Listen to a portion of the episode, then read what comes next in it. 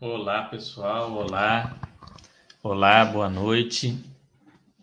Como vocês estão? Eu estou testando um outro microfone, pessoal. Então, hoje, mais do que nunca, eu preciso do feedback do áudio. É, vocês reclamaram de áudio um tempo atrás, aí eu fui achar aqui um outro microfone que eu tenho. Aí vamos ver se a qualidade está boa. Se não, até o ano de 2040 eu compro um novo brincadeira. Se não, em breve, né, eu dou um jeito de trazer um novo microfone. Mas me respondam aí como é que está o áudio, principalmente, vídeo, áudio está funcionando, deem um retorno. Hoje a gente encerra a nossa série de aulas sobre é, introdução aos fundos imobiliários, o que são os fundos imobiliários, né? A gente falou sobre isso, falou sobre subdivisões, riscos, etc. Hoje a gente conclui.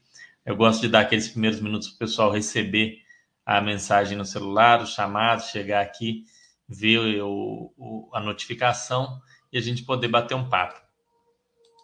Então, é, me digam aí se está tudo funcionando direitinho, por favor, para que eu possa, é, se for o caso, fazer alguma modificação aqui para a gente se entender, para a gente se escutar. E me respondam aí como é que está a questão do áudio, porque às vezes esse microfone nem funcionando está.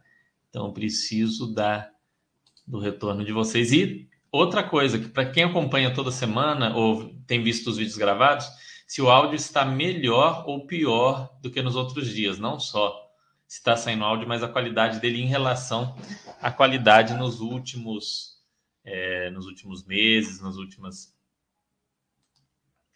nas últimas, é, nos últimos chats. Então preciso saber para eu coordenar aqui para eu ver se eu tenho alguma coisa que eu precise alterar para melhor, enfim. Aí eu preciso que vocês me respondam aí como que tá. Eu coloquei para o ajuste automático do volume, aí se o volume não estiver legal, eu, eu ajusto aqui o volume, mas eu preciso do feedback. Esse microfone tá ruim, não tá funcionando, tá ótimo. Tá ruim, tá ótimo, não sei, ué, Big Boss. Aí fiquei confuso. Tá bom ou tá ruim? Tá dando, tá, estão conseguindo ouvir e estão ouvindo melhor ou pior do que nas outras semanas? Isso é que eu preciso saber. Então, estão ouvindo ou não? Sua resposta me deixou foi mais confuso. Se tiver, se tiver baixo, fala que eu, eu ajusto o volume. É, se tiver o volume tiver bom, a qualidade de áudio estiver clara, me avisem, porque eu preciso saber para para poder é, ajustar aqui. Tá perfeito. Bom, obrigado. Espero que esteja melhor. Então, depois eu assisto o vídeo e vejo se está. Comparo com o da semana anterior e vejo se o áudio está melhor ou pior. Para ver se vale a pena seguir com esse microfone ou usar algum outro, né? E a gente avalia direitinho o que, que compensa mais. Vamos lá.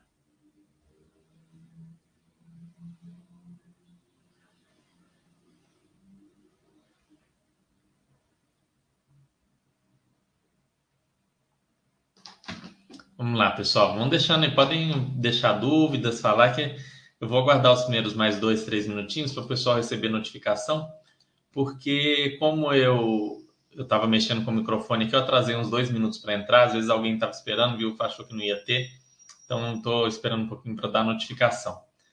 Que eu, eu atrasei um ou dois minutos aqui para ajustar esse microfone no lugar. Aí nós vamos ver aqui se a, se a qualidade vai ser boa ou não. Deixa eu colocar aqui numa posição melhor aqui o microfone, mais bem apontado. Aqui. Hum, vamos lá. Vamos lá, deixem as dúvidas. Vocês já viram as últimas aulas, o que acharam, o que sentiram falta? Esse feedback para mim é importante também, para eu ver o que, que eu preciso mudar depois, eu tenho feito essa série todo ano, talvez eu no ano que vem eu quero, claro, melhorar, aprimorar, mas eu preciso do feedback de vocês, inclusive o que vocês sentiram falta, onde vocês queriam mais aprofundamento, onde vocês acham que poderia ter tido uma abordagem diferente. Ajuda também esse tipo de feedback para a gente é, evoluir, né? desenvolver um conteúdo melhor para vocês, um, um ensinamento melhor. Esse ano eu já trouxe alguns conteúdos a mais, um pouco mais avançados do que tinha no ano anterior. E a ideia é, quem sabe, no futuro trazer ainda mais e mais conteúdos aí, aprimorar ainda mais para vocês ficarem mais preparados na hora de escolher os ativos, na hora de comprar os fundos imobiliários. Hum. Vamos lá, vou só esperar mais um minutinho aí. Agora é 7h38, 7h40 eu começo o, o, a apresentação e aí a gente discute aqui os fundos imobiliários montagem de um portfólio de fundos imobiliários. Depois nós vamos voltar para aqueles vídeos de análise, de estudo, né, de fundos específicos. A gente vai, é, vou voltar a montar algumas enquetes com listas de fundos que às vezes talvez vocês queiram que sejam estudados, que sejam aprofundados. Vou pegar uns fundos não óbvios, né, para a gente trazer. A gente sempre fica ali no KNRI, HGLG, JSRE, HGRE, HGRU, PVBI. Vamos pegar umas coisinhas trazer umas coisas diferentes, talvez até alguma coisa esquisita para a gente, mais, mais coerente, né? nada, nada absurdo, para a gente poder é, dar uma olhadinha nos, nas possibilidades, no, no que a gente pode fazer aí.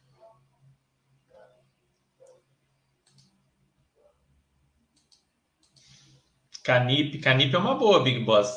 Apesar que Canip tá, é tudo menos esquisito, né? É o maior fundo da bolsa, passa longe de ser um fundo esquisito. É um fundo até é um high grade bem redondinho, né? Um fundo de um fundo de papel, um fundo de CRIs high grade, ou seja, com fundos com baixa probabilidade de default, baixa probabilidade de calote, uma série de ativos lá dentro dele, CRIs emitidos por grandes empresas. Enfim, é um fundo bem tranquilinho. A gente pode realmente fazer é, um, um sobre Canip, mas aí você me deu uma ideia legal, talvez trazer mais alguns fundos de papel juntos para a gente fazer uns comparativos. Então, talvez até os fundos da Quineia de papel e os fundos da CSHG de papel, enfim, é, dá, dá para fazer. Dá para fazer um, um, chat legal com esse com conteúdo, sim, tratando do Canip e barra ou de outros fundos aí de papel. Vamos, vamos fazer sim. Bom, vou iniciar então, 7h40, vamos lá, vamos começar o nosso conteúdo. É, depois eu volto aí para ir sanando as dúvidas. Então, vocês que tiverem com dúvidas, perguntem, ponham aí a pergunta que eu vou responder para vocês. Então vamos lá, meu nome para quem não conhece é Fernando, eu sou analista CNPI e moderador de renda fixa, finanças pessoais e fundos imobiliários da Baster.com. E essa é a nossa aula 8 das sequências. Todas as aulas estão salvas aqui na Basta. Você que perdeu, você que é assinante, você que é que é um, um inscrito aqui no site assinante, você tem acesso a todas as demais aulas, da 1 até a 7. Tem como ver, ver as, as dúvidas respondidas, ver tudo direitinho, tudo que foi falado, o que são fundos imobiliários, é, quais são os riscos, quais as subdivisões tem partes falando de análises específicas, falando de segmentos específicos. Enfim, tem muita coisa legal e a gente vai é, trazer mais para frente novas análises, novos conteúdos para trabalhar em cima disso que que, é, que vocês é, viram ao longo dessas oito aulas. Então a gente vai aplicar isso, a gente vai pegar para analisar um fundo, no, no que eu fiz sobre tese, vocês viram lá que a gente fez a análise de um fundo, a gente vai fazer de outros, a gente vai trazer de uma maneira aprofundada, a gente vai trazer fundos de CRI, como foi sugerido, a gente vai trazer comparativos entre fundos. Eu estou pensando num, num, sistema com vocês também de dever de casa, de fazer chat sobre um fundo e, e já falar do fundo da semana seguinte, para vocês estudarem e a gente vir com um conteúdo mais aprofundado, poder trazer uma dúvida, uma informação, quem sabe até né, vocês acabam se aprofundando às vezes até mais do que eu, a gente acaba aprendendo mais sobre fundos. Então vai ter uns conteúdos bem legais.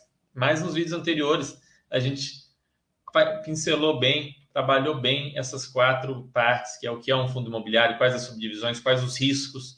Esse ponto de riscos é muito importante, a gente vai tratar muito dele hoje, porque é, o propósito de um portfólio é justamente mitigar riscos, e a gente vai falar de análise de fundos imobiliários. Então hoje a gente vai falar sobre montagem de portfólio ou carteira de FIIs. Vou falar de carteira como um todo, mas o foco vai ser carteira de FIIs. Para quem quer ver, por exemplo, carteira de renda fixa, tem vídeo meu aqui ensinando a montar uma carteira de renda fixa para seguir os seus propósitos, seus objetivos, para você poder comprar um carro, comprar uma casa, se aposentar.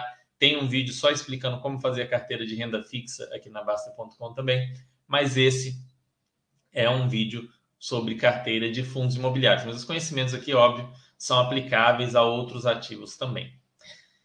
Então, antes de falar em montagem de carteira ou portfólio, você tem que entender o que é uma carteira ou um portfólio. Né? Uma carteira nada mais é do que um conjunto de ativos que tem por objetivo trazer a melhor relação risco-retorno possível dentro do perfil do investidor. A função principal de uma carteira é reduzir o risco. E como que ela reduz o risco? Tendo ativos o menos correlacionados possíveis, ou seja, ativos que se tiver um problema em um, não vai dar o mesmo, aquele problema não afeta o outro. Se acontecer algo de ruim com um, aquela ocorrência ruim não afeta o outro. OK? E o foco é o risco, o foco é o problema, o foco é o que pode dar errado e não o que pode dar certo. Por que montar um portfólio? Isso é muito importante, né? Ah, por que eu vou montar, Fernando? Não vou fazer isso, não. Vou olhar os fundos imobiliários, vou ver aquele que eu acho melhor e vou comprar só ele. Bom, o risco pode ser diversificado. Existe o chamado risco diversificável e o risco sistêmico, que é aquele risco é, ah, lá o que houve no, no, no, no, governo Fernando Collor ou o que aconteceu na pandemia, né? Que é aquele risco que você está totalmente fora do seu controle trabalhar ou mitigar ele. É o risco sistêmico. Mas o risco diversificável é o único almoço grátis do mercado. O que é um almoço grátis? Significa que você não vai ter custo nenhum a mais para reduzir esse risco. Você não vai perder nada por reduzir o risco diversificável. Você não perde retorno, você não perde absolutamente nada. Existe uma tese né, que as pessoas têm e é academicamente ela é, ela é perfeita, mas no mundo real ela é muito ela é muito equivocada, que diz o seguinte, olha, em tese você comprou um ativo, você comprou o melhor ativo possível do mundo. Se você compra um segundo ativo, você está reduzindo o risco de caso alguma fatalidade aconteça com o melhor ativo do mundo, você tem o segundo melhor ativo do mundo, mas isso vai reduzir seu, seu, seu retorno. E se você comprar o terceiro melhor ativo do mundo, infelizmente vai reduzir mais o retorno, mas é, você vai ter menos risco.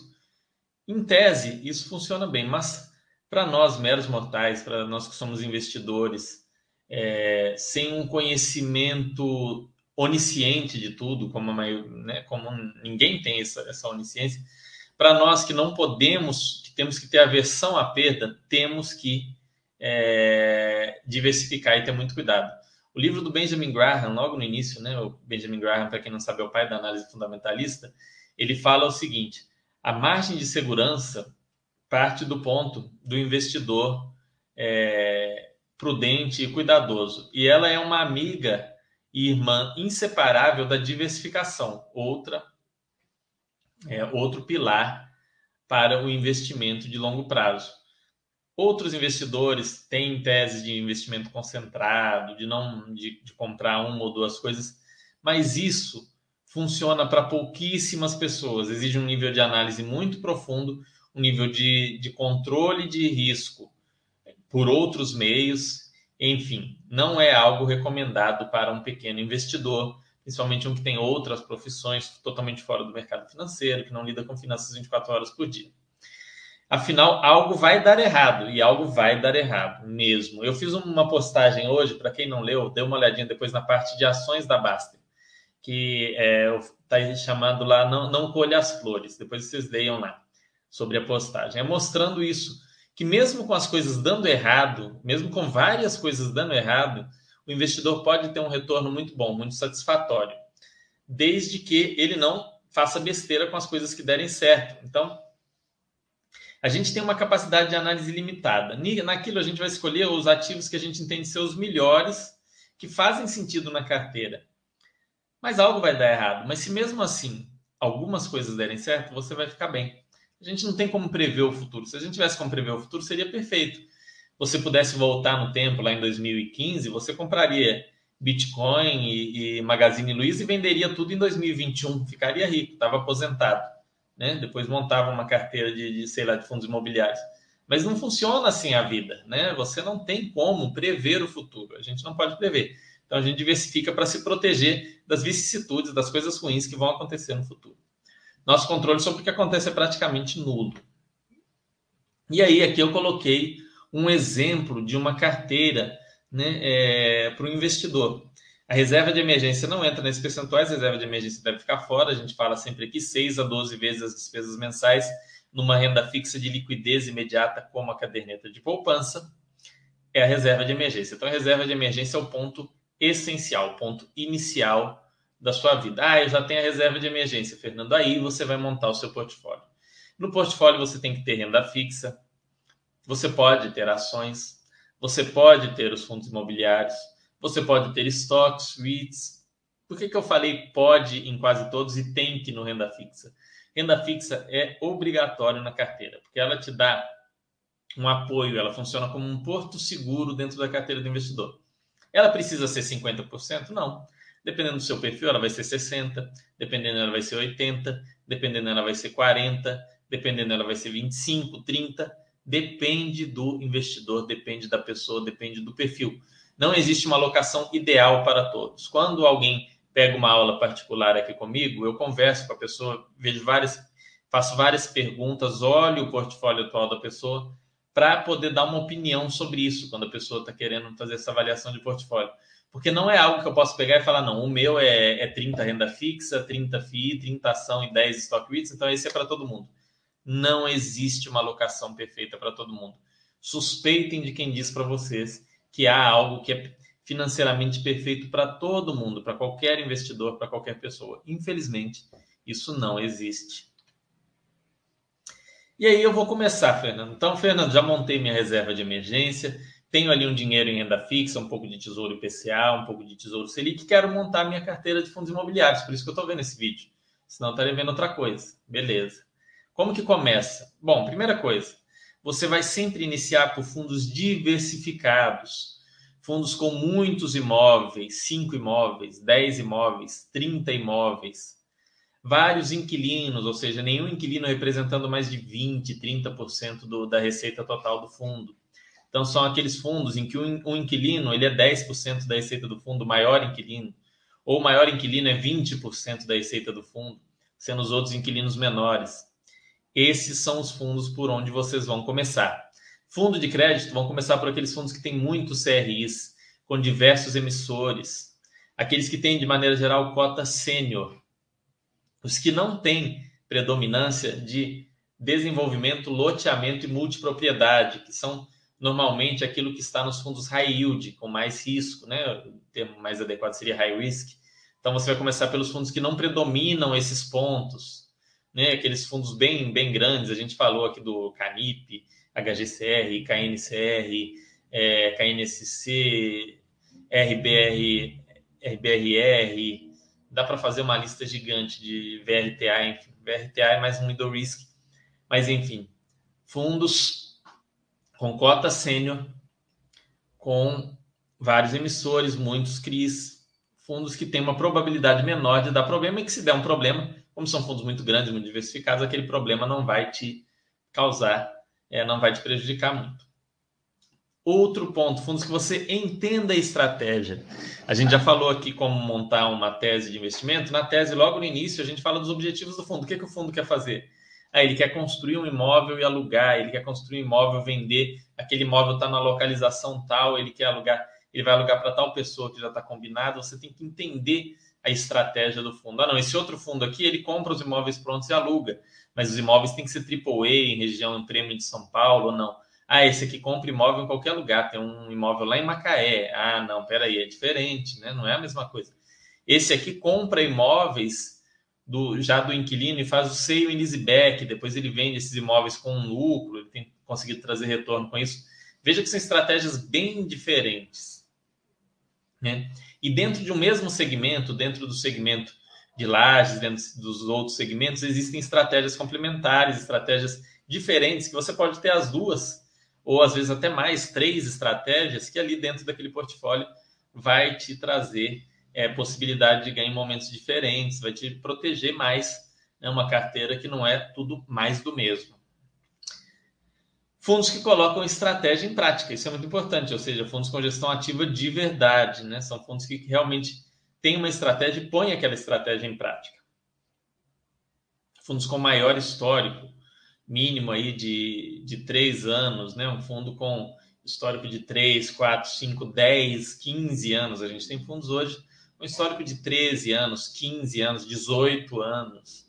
Enfim, fundos de 10, 10 anos, tem muitos fundos já de 10 anos, 5 anos, um monte. Então, foquem nesses fundos. Ah, Fernando, mas não posso ter um fundo de, de mais novo?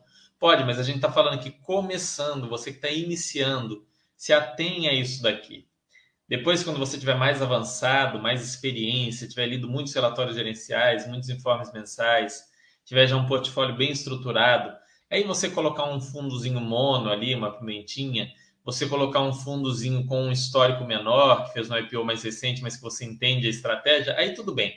Agora, para você que começou ontem, já quer né, pegar as coisas mais complicadas e mais arriscadas, eu vejo muito isso acontecer. Muito mesmo, é comum é, me, me incomoda bastante. O cara começa agora e aí ele já vai naqueles fundos pequenos ou naqueles fundos com yield lá em cima. Né? Eu falei aqui o caso dos high yield, ele vai atrás dessas coisas. Isso aí é, é cemitério do malandro. E aqui aquelas estratégias complementares que eu estava falando com vocês.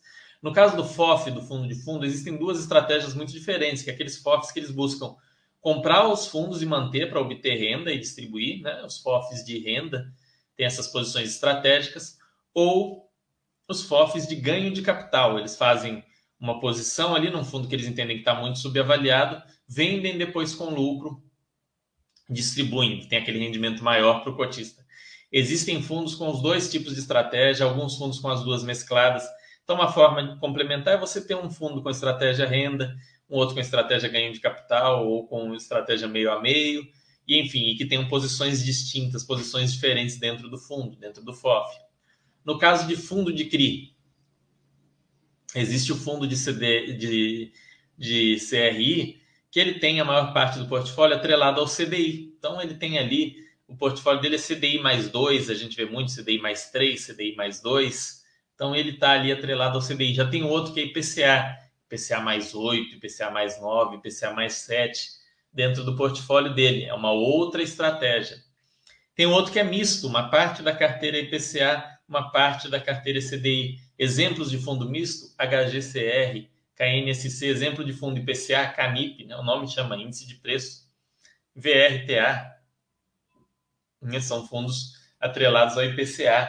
Fundo atrelado ao CDI, KNCR. Então, são fundos diferentes.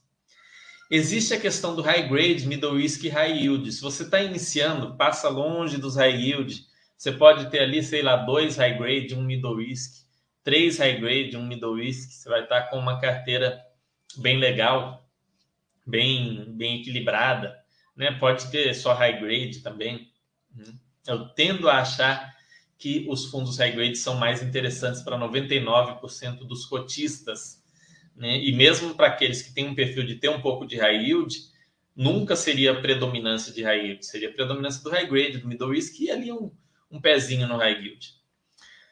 Fundo de logística, localização, padrão construtivo, né? Você tem ali fundos que têm uma localização mais próxima do raio 30 de São Paulo, um local especial ali, fácil acesso, né? Um local bacana.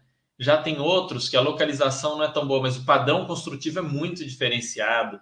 BRCO tem aquele padrão construtivo que, que é. Como é que fala? Que ele que é registrado deles, outras pessoas nem podem fazer, é um padrão construtivo muito acima da média. Localização, a gente tem o LVBI com os imóveis ali no raio 30 de São Paulo, super bem localizados. Então, a gente tem é, estratégias complementares em fundos de, de logística também. Fundos de laje. Fundos de laje, a gente vê alguns fundos com imóveis muito, muito bons, mas que não tem tanta diversificação dentro do fundo. Tem três, quatro imóveis excelentes ali, ou seja, o fundo é pouco diversificado, mas tem uma qualidade muito boa, dois, três, quatro imóveis. Já tem outro fundo que ele é super diversificado, mas os imóveis têm uma qualidade um pouco inferior, então você compra um pouco de um, um pouco de outro, junta ali, você melhora a sua diversificação e ao mesmo tempo dá um, um up na qualidade geral do, do portfólio, você consegue algo bacana. Quer ver um fundo super diversificado, o HGRE, por exemplo, fundos de qualidade, HGPO, PVBI, fundos de qualidade mais menos diversificados. Você pode analisar aí e ver formas de montar. Contratos, no caso aí principalmente de logística, né? Tem fundos com contratos típicos, ou seja, estão passando por aquele reajuste todo ano, tem aquelas negociações, tem aquelas revisionais. Num mercado aquecido pode subir bastante o aluguel, mas se o mercado ficar ruim, pode até ficar vago ali, reduzir sua renda. E tem outro que é atípico, ele te protege desse, desses períodos de vacância. Mas, por outro lado, se tiver um mercado aquecido, o, o, o gestor não consegue passar um aluguel maior para o inquilino, não consegue aumentar o valor de aluguel. Então, tem o atípico e uma parte que é, que é. Então, tem, tem fundos que tem os dois, tem fundo que é praticamente só típico, tem outro que é praticamente só atípico, e aí você consegue montar ali um, um, um exemplo de fundo que tem praticamente só contrato atípico, TRXF, que aluga para supermercados, né, um fundo de varejo, ele tem praticamente só contratos atípicos. Aí você pega um, outros aí que tem contrato praticamente só típico, né? É, você pega o, o, RBVA, que também é de varejo, mas é mais contrato típico. Os atípicos deles acabaram agora, então, né? Tá no fim. Ou então você pega de contrato típico o HGLG, que é um fundo que começou com contratos atípicos, mas que já, com o passar dos anos, virou pra, mais para contratos típicos. E aí você bate ele com outro fundo que é mais atípico. Então dá para você utilizar estratégias complementares dentro da formação do seu portfólio, entendeu? Não é porque ah, eu tenho dois fundos de laje, será que eu teria que escolher o melhor dos dois? Depende. Se for dois fundos que fazem exatamente a mesma coisa e um é melhor que o outro, talvez você deva escolher. Mas se são fundos com, com estratégias complementares, vale a pena você ter mais de um. E não tem problema também ter dois fundos com a mesma estratégia, desde que não tenham, por exemplo, os mesmos ativos, né? Que é algo que acontece em shoppings muitas vezes. Então, shoppings, ativos diferentes. Tem fundo de shopping que tem a tese de ter posições minoritárias dentro dos shoppings. Tem ali a posiçãozinha dele, fica em paz, e tem, tem muitos shoppings. Tem outro que tem a tese de posições majoritárias, de controlar os shoppings. Tem outro que tem a tese de shoppings de elevada qualidade, shoppings para um, público mais, mais rico, um público que tem mais condições. Então, você compra um, compra outro, você complementa as estratégias. Opa, vamos lá. Portfólio ou carteira, né? Vamos seguir aí. Ter uma carteira com bons ativos dentro de critérios pré-determinados. Então você vai predeterminar ali os seus critérios. A gente falou isso muito na aula passada, quando a gente falou de tese, quando a gente falou de escolha de ativo. Então você vai ter que ter os critérios. O que, que precisa ter? Ah, no, no mínimo, o fundo tem que é, ter X inquilinos, no mínimo, ele tem que pagar. É, 25% a mais do que o, a NTNB. Dando um exemplo, não estou falando que é para usar esse critério, estou dando um exemplo. No mínimo, ele vai ter que é, ter três anos de existência, e aí eu vou colocando ali aqueles fundos. Não precisa ter tudo, não precisa ter fundo de todos os segmentos, não precisa ter um residencial, um logística, um de, de outras coisas, não tem necessidade. Você pode montar sua carteira aos poucos você vai analisando os ativos, montando as teses, incluindo. Né? Você tem que lembrar que pessoas, provavelmente você conhece algum parente, algum tio. É, eu, a minha avó, ela tem um imóvel ela, de aluguel, ela tem um galpão que fica ao lado da casa dela que ela aluga, e aquele galpão faz muita diferença na vida dela. Né? É uma renda muito grande. Ela estaria mais melhor com um fundo imobiliário, mas sem dúvida, né? não é nem algo de, de, a se discutir. Se no lugar daquele galpão ela tivesse é, cotas de um fundo que fosse do KNRI. Olha a mudança de diversificação, né? Se ela, no lugar de ter aquele galpão, ela tivesse é, cotas de três fundos, um de lajes, um de shoppings e um de logística. Olha que diferença. Mas ela tem aquele imóvel, é um risco, mas é, olha a diferença que faz. E ajuda muito, é mais da metade da renda dela. Ela tem a aposentadoria do INSS e tem aquele, aquele valor do imóvel. E aquilo atende ela bem, está alugado há muito tempo. Tem vezes que tem que dar uma reduzida no aluguel, às vezes não consegue repassar a inflação para o inquilino, mas aquilo dali atende ela muito bem. Então vocês não têm que ter pressa de, nossa, agora eu já tenho que ter 12 fundos cada um com mais de 10 imóveis, 120 imóveis, pá e tal. Não tem que ter isso da noite para o dia. Você vai montar isso aos poucos. Não tem regra, tem que ter 20 ativos, tem que ter 30 ativos, tem que ter 12 ativos, tem que ter 10 ativos. Eu entendo que um número acima de 8, ao, você deve mirar nisso. Ao longo da minha vida, eu quero ter mais de 8, mais de 12. Ao longo do meu período de investimento, mas não nesse mês, no mês que vem. É com o tempo. Você estudou, você começou estudando lajes corporativas, aí você gostou, você entendeu dois ali que você acha que são muito bons e que tem estratégias complementares. Você compra aqueles dois. Aí depois você estuda shopping, você viu ali dois com estratégias também complementares, você compra mais dois.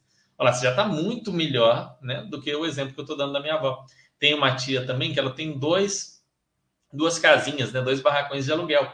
Uma casa melhor e uma outra mais simples, as duas alugadas. E ela vive bem com isso, né, Isa? Isso aí ajuda ela, é um dinheiro que, que ajuda ela a pagar as contas, ajuda ela a, a viver bem, a, a passear, a vir ao médico quando precisa vir, tendo ali dois imóveis. Então não tem que ter aquela pressa né? Eu acho que é interessante vocês terem mais de oito ativos, independente do tamanho da carteira. Se for uma carteira muito grande, muito, muito grande, né, um número maior aí de 15, 20 ativos, existem investidores que têm muito mais que isso, inclusive.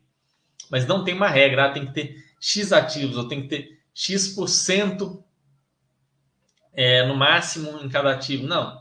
É bom que você tenha uma carteira equilibrada. Se você tem lajes e e logística, mas sua carteira é 95% lajes e 5% logística, não tá legal, né? Depois acontece um, um problema com as lajes, aí você, igual para quem se acompanha o mercado de fundos imobiliários há mais tempo, vocês devem se lembrar que antes da pandemia tinham investidores é, que faziam vídeos na internet e tudo mais, sempre falando o quê? Shopping é a melhor coisa, porque shopping tinha o melhor histórico invisto só em shopping, compro só shopping e dá tudo certo, comprar só shopping. Era comum isso, tinha, não era um investidor, não eram dois. Tinham alguns que falavam, que pregavam esse tipo de concentração. Veio a pandemia, veio o fechamento dos shoppings e o pessoal mudou ali a forma de ver. Né? É normal, a gente evolui e vai aprendendo. Então, assim, não concentrem demais em um segmento, tenham ali dois, começa com um segmento, depois pega o segundo segmento, dois fundos de um, dois fundos de outro, depois pega o terceiro segmento, vai indo, vai montando aí a carteira. Não precisa ser um segmento de cada vez também, vai montando aos poucos. Coisas ruins vão acontecer com algum dos seus ativos. Pode, você pode até dar sorte de nunca acontecer nada de ruim com nenhum dos fundos que você tem. Mas é o mais provável que aconteça. Algo vai dar errado. E por isso é bom que você, você esteja diversificando. Né? É bom que você tenha um portfólio justamente para quando uma coisa dá errado, as outras 10, 12, 15 coisas dando certo, não faz mal, entendeu? Não seja um yield seeker. O que é yield seeker? É aquele cara que migra da renda variável para a renda fixa quando o juro sobe, buscando lá o retorno da, do CDI, do Selic. Isso aconteceu muito nos dois últimos anos. E que aí, quando a renda, quando a, os juros caem, ele migra para a renda variável, ele fica migrando. E aí ele pega lá a renda variável lá no topo. Outro, outro outra modalidade disso é aquele cara que escolhe só o maior yield dos FIIs, põe os FIIs em ordem de yield e vai lá escolher. Eu tenho dois primos que eu passei alguma, eles começaram a investir em fundo imobiliário e eu passei para eles uma lista, né, de fundos que fazem sentido investir, que vale a pena estudar, analisar. E aí um deles me comentou a carteira dele esses dias, e na carteira dele tinha muitas coisas que não estavam naquela lista. Adivinha o que que era? Os high yield, eram aqueles fundos com yield altíssimo, que fez o fez o, o complicadíssimo ranking de yield, comprou aqueles fundos com yield alto, nem preciso dizer, com, vários com problemas, dando problema, fundo de imóveis que o inquilino está saindo, fundos de, de CRI que está tendo inadimplência, porque colocou ali uma ordem de yield e comprou aqueles que pagam mais. Então, não seja yield seeker. A gente fala muito isso aqui na Baster, não é à toa. O yield seeker é um cara que se afunda, ele está prestando atenção no dinheiro que já saiu. Você não tem que prestar atenção nisso, você tem que prestar atenção na capacidade daquele ativo de te gerar receitas, na capacidade do imóvel de te gerar aluguéis, na capacidade do, dos devedores, dos CRIs de te pagar. Isso é o que importa. E outra coisa, não subestime a reserva de emergência dentro do portfólio, né? Ela tem que ser a prioridade número um. Se você ainda não tem reserva de emergência, não comece sua carteira de FIIs. Monte primeiro a sua reserva de emergência. E aí, Fernando, montei a reserva, peguei aqui, escolhi dois fundos de lajes, dois de logística, dois de shopping, dois de CRI, um aqui de renda urbana, né, de, de varejo, um educacional, montei aqui. Como é que eu faço agora? E agora? O que, que eu vou fazer? Bom, primeira coisa, você tem que saber por que você comprou o que você comprou. Essa é a aula anterior, a aula 7. Hum, Para você que não assistiu, volta lá e assiste. Lembre-se da tese de investimentos que você é, elaborou antes de investir naquele fundo. A partir disso, você vai ler os relatórios gerenciais. Preciso ler todos os meses? Não precisa. Aqui na Baster, a gente faz um resumo desses relatórios. Você pode pôr para receber no seu e-mail e você pode colocar aqui é, na parte de fundos imobiliários e ler também. Você pode, inclusive, ler, juntar vários resumos de muitos meses de um determinado fundo e ler. Recomendo que façam isso, inclusive, é, para os fundos que vocês têm. Pelo menos a cada três, quatro meses, vocês pegam e dão uma aquela lida geral. Antes de investir, leiam pelo menos o último relatório do fundo, que é o atual, um mais antigo e esses resumos que a gente faz aí, leiam os resumos do último um ano. Você lê um ano de resumo, mais o último relatório, o atual, na íntegra, e um relatório mais antigo para você ver a evolução do fundo, um relatório de dois, três anos atrás, você vai estar tá, é, preparado para tomar uma decisão, seja de investir ou não, uma decisão de que você não consegue entender aquele fundo ainda e que tem que deixar para depois. Peguem os fatos relevantes também. Os principais fatos relevantes costumam sair nos relatórios gerenciais, mas de vez em quando deem uma olhada. Não custa olhar os, os fatos relevantes dos fundos imobiliários. Às vezes tem alguma votação importante, como está tendo atualmente a do KNRI. Para você que é cotista e não votou, vai lá e vota. São mudanças importantes no, no, no, no regulamento e precisa de quórum qualificado, precisa de pelo menos os 25% lá para votar, para ter direito de preferência quem não é cliente Itaú. Ah, Fernando, mas eu sou cliente Itaú não interessa, vota lá, dê sua opinião, ainda que você seja contra, quer que a preferência seja só do cliente Itaú, vota lá direitinho, para você poder tomar é, as decisões, você tem que estar tá dando uma olhadinha de vez em quando nesses fatos relevantes, entendeu? Gestores, ah, Fernando, eu estou com uma dúvida aqui, e aí você às vezes até me pergunta, eu também não sei. Não tenha medo de perguntar para o gestor, manda um e-mail para a RI dos fundos. A maioria é super educado, super atencioso, responde numa boa te manda conteúdo sobre a sua dúvida. Não tenha medo de perguntar, não fica, ah, mas eu parecer que sou burro perguntando um negócio desse, não vou. Não tenha medo, pergunta mesmo, ah, vai parecer burrice, dane-se, dane-se. Você não está aqui para mostrar que é o Albert Einstein, que é um gênio, que é o Warren Buffett dos investimentos. Você está aqui para aprender, para se desenvolver, para montar seu portfólio. Se ficou uma dúvida, ainda que aquela dúvida não pareça ser a coisa mais inteligente, intelectual possível, vai lá sanar a dúvida manda a pergunta para o gestor, manda o um e-mail e ele vai te dizer é, alguma coisa, vai te dar uma luz ali. Se não der, talvez seja porque aquele fundo não é interessante para investir. Claro que leva uns dias para responder. Acrescente um novo fundo quando? Quando é que eu vou acrescentar e quando que eu vou excluir? Isso aqui eu deveria ter feito um slide próprio, mas eu deixei aqui. Depois, no, no, no ano que vem, eu altero isso.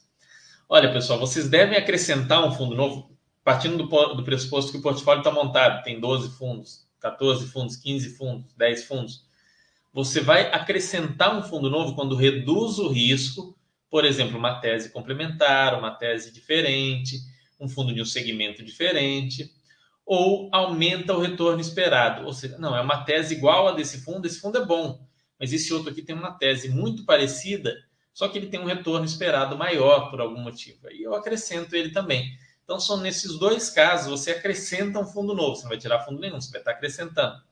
Reduzir o risco e aumentei o retorno, ou, né, ou E barra ou. Às vezes vai reduzir o risco e aumentar o retorno. Aí é o melhor cenário. Mas às vezes é só um dos dois. E aí você vai acrescentar. E quando que eu substituo um fundo, Fernando? Quando que eu tiro um fundo da carteira? Né? Substituir ou retirar da carteira.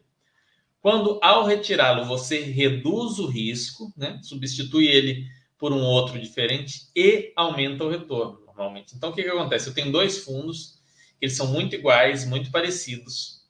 Eu não estou com dinheiro agora para poder ficar portando em outros. Eu entendo que o risco dos fundos é igual, a tipologia dos imóveis, localização, tudo é muito igual. Mas tem esse outro fundo aqui, que ele tem, é de um setor que tem perspectivas melhores, né? Ele é um fundo que tá, tem imóveis de qualidade média superior. E eu estou vendo aqui que ele não tem correlação direta com esse daqui. Então, eu vou reduzir o risco e eu vou aumentar o retorno esperado de longo prazo. Então, eu vou substituir, eu vou tirar esse daqui, que está igual ao outro ali, que eu só preciso ter um desses, e comprar esse outro fundo, tá? Isso acontece normalmente em carteiras mais maduras. É, eu fiz algum, algumas substituições, por exemplo, nesse, nesse período do ano passado, retrasado, quando os fundos caíram muito. Os fundos caíram muito e aí teve fundos excelentes que caíram tanto quanto outros, quanto outros fundos mais ou menos, né? Então eu tirei às vezes aquele mais ou menos e coloquei mais naquele excelente. O que, que eu fiz? Reduzi o risco e aumentei o retorno esperado de longo prazo, porque com uma qualidade maior, o retorno acaba sendo também, após a queda, né, um retorno esperado maior. São fundos que naturalmente, quando o mercado volta, voltam bem mais rápido. Ah, estou em dúvida, não sei se eu vendo, não sei se eu compro, não sei o que, que eu vou fazer agora. Na dúvida, permaneça quieto. Não fazer nada nos investimentos é uma atitude importante. Saber quando não fazer nada. As pessoas têm muita dificuldade em saber quando não fazer nada. Isso é uma atitude muito importante. Ou a maioria não faz nada quando deveria estar fazendo algo, mas esse é um, é um assunto um pouco mais complicado. Enfim, não fazer nada nos investimentos é uma atitude importante. Então vocês têm que saber ah, eu estou aqui em dúvida entre esse fundo e esse outro, não me convenceu ainda, fica quieto, você está em dúvida, não sabe, né? Agora, você está em dúvida se investe ou não, porque o mercado todo caiu, aí você está você tá de bobeira, né? O mercado todo caiu, você segue investindo a mesma coisa, não, investimentos não explodem, não acabam da noite para o dia, aí você segue a sua estratégia lá pré-definida. Vamos lá tirar as dúvidas de vocês para a gente encerrar o nosso chat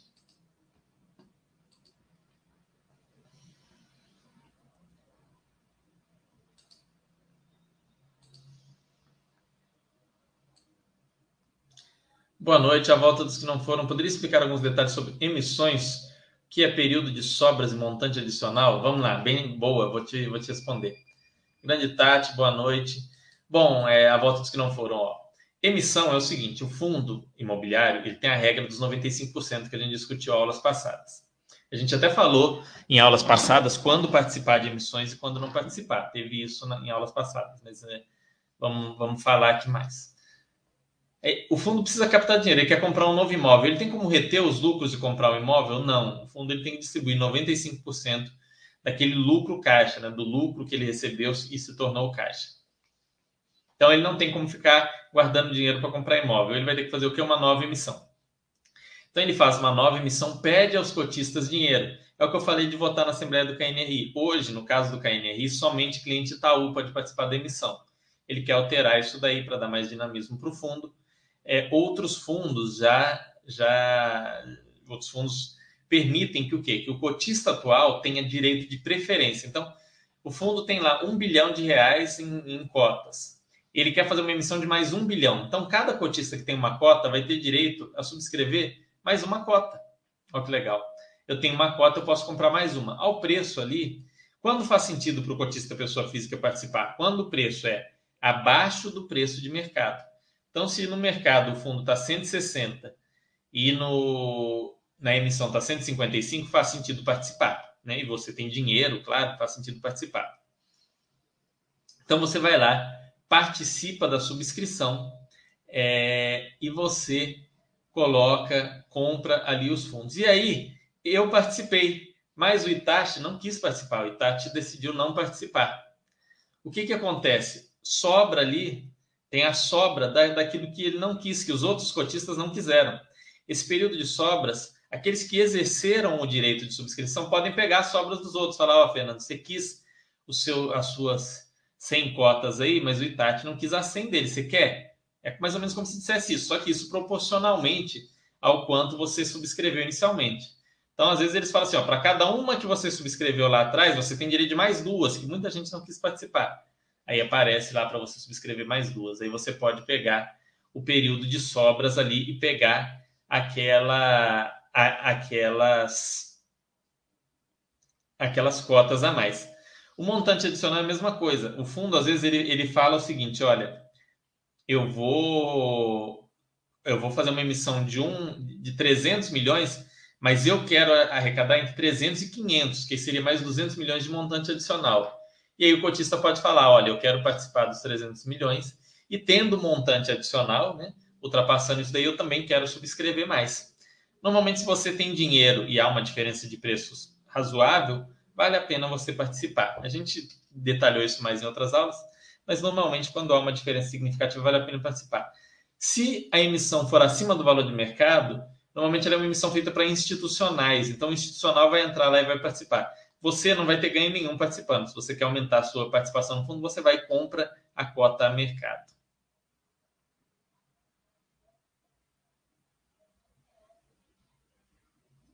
A Norak falando boa noite, a primeira vez aqui no seu chat, dois meses de Basta.com. Ah, que bom que você que você está vindo aqui, a Norak. Fico feliz, venha sempre. Assista os outros dessa série de fundos imobiliários, né? Esse é o oitavo. Então assista, tá tudo gravado lá. Assista do 1 ao 7. Você pega esse, essas oito aulas, vai ter a gente falando sobre tese de investimento e tudo, e tudo mais. Ele, pergunta que é: o fundo Canip é somente indicado para investidores certificados ou com mais de um milhão de patrimônio? Isso, porém ele está disponível na minha corretora. Teria algum problema caso eu consiga comprar? Pode ter problema sim, Anorak, porque você não seguiu a orientação ali da corretora. Evite. Se você não é, é investidor qualificado, tem fundos, até da Quineia mesmo, é, e de outras, que, que são para investidores em geral. Então, no caso da Quineia, tem o KNSC, o KNCR, o KCRE, também tem muito, muito ligado a, a IPCA dentro dele, tá até com, com rendimentos maiores. É, tem o HGCR, tem uma infinidade de fundos que não precisa ser investidor qualificado nem, nem ter certificação nenhuma. Então não, não, não, não vá naquilo que não pode, tá? Não, não inventa moda. Tem um monte de fundo de papel bom além dele.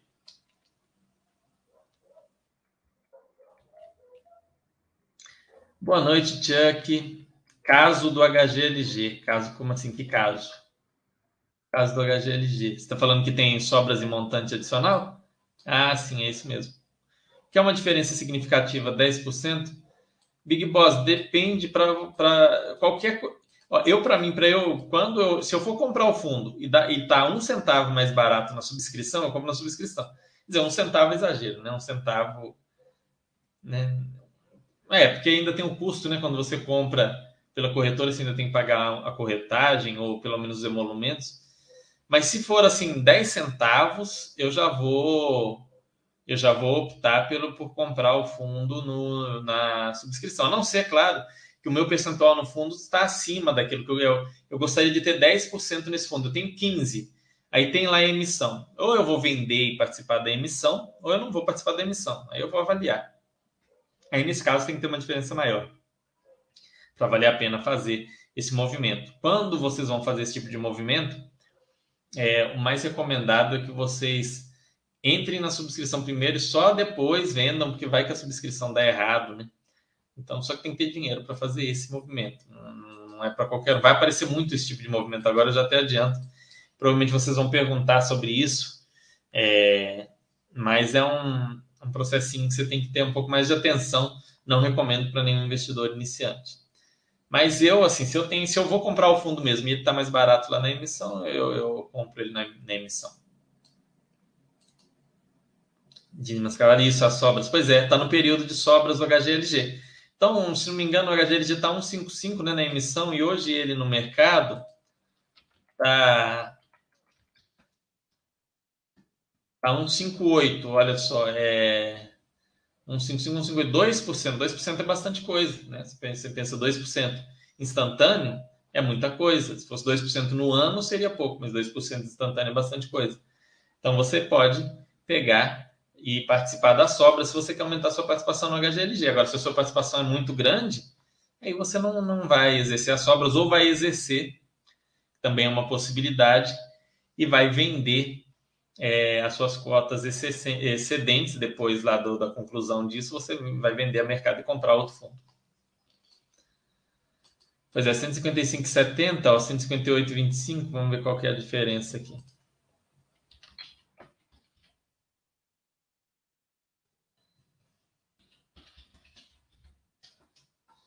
É 1,6%, ó, não é, não é nada mal, não é, não é ruim não, 1,6% não é nada mal menos de meio por cento vira uma coisa meio assim, né? É meio por cento a mais aí. Não sei que a sua posição seja gigante, né? Talvez não te pague nenhum Big Mac. Então, aí é, não faz tanta diferença. Mas no caso, 1,6% não é pouca coisa, não. Bom, pessoal, deixem as dúvidas para a gente discutir aí. Né, o que, que acharam dessa série de vídeos? O que, que sentiram falta? O que, que vocês queriam ter visto mais? Às vezes a gente traz aí, a gente vai trazer novos conteúdos depois. Né? Talvez algum conteúdo específico só de fundo de CRI, tem uma chance da gente trazer, é bem provável, mas no futuro, não agora.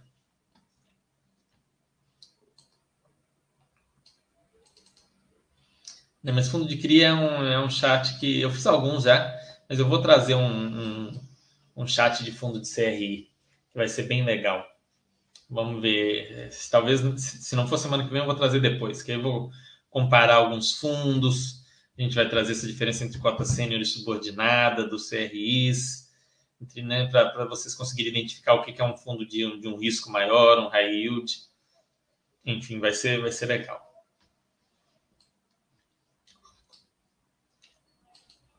Dúvidas, pessoal? Se não tiverem mais dúvidas, eu vou concluir aqui para vocês é, poderem concluir o véspera de feriado também, né? Tá todo mundo querendo tomar uma cerveja, relaxar. Tem ninguém querendo prestar atenção aqui em, em fundo imobiliário.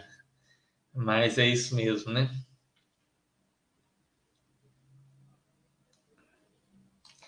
É, mas é, é, vocês hoje, felizmente, quando eu comecei a investir em fundo imobiliário lá em 2012, por aí, a gente tinha muito poucas opções, né? A gente tinha de fundo bem diversificado, a gente tinha o HGLG, o HGRE e o HGBS, que eram, na época, os três eram da CSHG, e era a equipe que, que cuida do HGBS hoje, quem, quem tocava. É, naquela época a gente só tinha esses três fundos diversificados, hoje a gente tem muito, e o KNRI, né, que tinha saído em 2010. Eram fundos, na época, eram fundos novos, inclusive. Hoje a gente tem muitas opções de fundos grandes, fundos bem diversificados, né? Naquela época o RCRB começou a se diversificar, comprou alguns imóveis não tão bons também, outros bons, mas tem um, é um fundo que vem ganhando qualidade. Hoje a gente tem muita opção. Fundos de lajes bem diversificados tem muitos, muitos, muitos. Fundos de shopping bem diversificados, a gente tem pelo menos uns seis ou sete. É, fundos de logística, nossa, nem sei quantos, me perguntarem, que tem que são bem diversificados, mas pelo menos uns seis aí que faz, faz, faz sentido estar tá no radar do investidor, seis ou sete. Então tá muito fácil montar portfólio hoje, pessoal. Quando se falava em montar portfólio de fundo imobiliário em 2014, 2015, era um negócio bem assim, tinha que ter mono, não, não tinha opção de não ter mono, tinha que ter cuidado, tinha que saber balancear o risco daquele fundo com a quantidade hoje está muito mais tranquilo. A chance de vocês cometerem erros graves é muito, muito menor do que antigamente. Então, vocês não pegando fundos muito alavancados, muito problemáticos, né? Vocês vão ficar bem tranquilos. Revejam essas aulas, quem viu e ficou com dúvidas. Qualquer dúvida, vocês podem mandar aqui. Vou compartilhar a tela com vocês para mostrar. Importante aqui.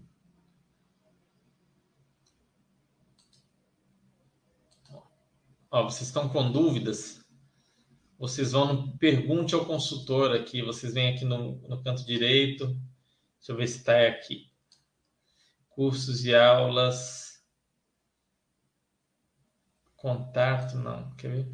Pergunte ao consultor. Não, acho que é aqui mesmo. Vocês vão vir em fundos imobiliários e imóveis. É aqui mesmo. E aí vocês vão ver aqui sou eu. Aqui está aqui, ó, vai ter aqui moderadores. Tem eu e o Giovanni. Vocês podem vir aqui, ó, perguntar. Vocês vêm aqui e perguntam, e aí eu vou responder vocês, eu vou passar para vocês. É... Perguntar aqui, vocês põem aqui pergunta, a pergunta e eu vou responder vocês em no máximo três, quatro dias. Então, ah, estou com uma dúvida sobre o fundo específico, sobre uma situação específica de um fundo imobiliário ou sobre alguma coisa de renda fixa, você vem aqui no perguntar, digita lá a pergunta e eu vou esclarecer para você. Não, não, não faça escolhas com dúvidas, né? Não compre fundo com dúvida. Não, não, não, nada daquela pergunta. O que você acha do fundo tal? Isso não é pergunta que se faça, né, pessoal? Não é isso. Pergunta é uma coisa mais, mais adequada, né? Essa pergunta, por exemplo, ah, é, esse investidor é para esse fundo é para investidor qualificado, eu devo investir? Isso é uma pergunta. Antes de investir, é melhor perguntar, como foi feito aqui. Aí, não, você não deve, porque ele é para qualificado, então, quando você se enquadrar nisso daí, você faz, né? Que o Anorak perguntou. Então, esse é o tipo de pergunta que vocês devem esclarecer essa dúvida antes de investir. Ah, esse fundo aqui tem, tem um, um yield gigante. Como é que eu avalio? Você vai olhar lá, opa, peraí, é só multipropriedade de loteamento. Ele tem um risco alto, então você vai evitar, você está começando, você vai naqueles com risco menor. Você vai entendendo e as dúvidas vocês vão tirando aqui com a gente.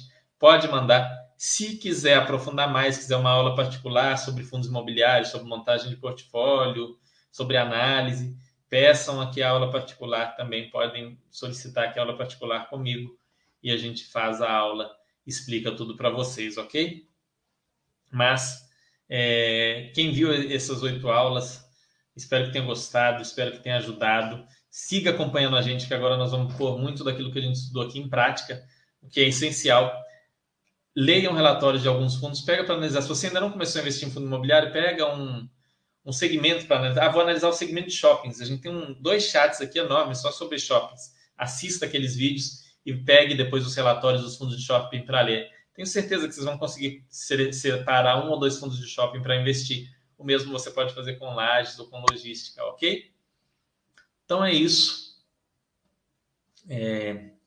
Espero que tenham gostado, tenha sido bom, que tenham um ótimo feriado. Ah, que bom, Anorak. Fico feliz que tenha gostado do conteúdo. Volte sempre, deixe as dúvidas. Como eu falei, se você assistiu às outras e ficar com alguma dúvida, vai lá no Pergunte ao consultor e pergunta lá para mim. Pode pôr lá a pergunta. Pode pôr as dúvidas lá, não tem nenhum problema. Você coloca lá e a gente vai esclarecer, vai informar tudo direitinho para vocês, tá bem? Então é isso. Uma ótima semana e até quarta-feira que vem. Sem falta, a gente está aqui para bater um papo sobre investimentos, sobre finanças pessoais sobre fundos de investimento imobiliário, ok? Um abraço e até mais.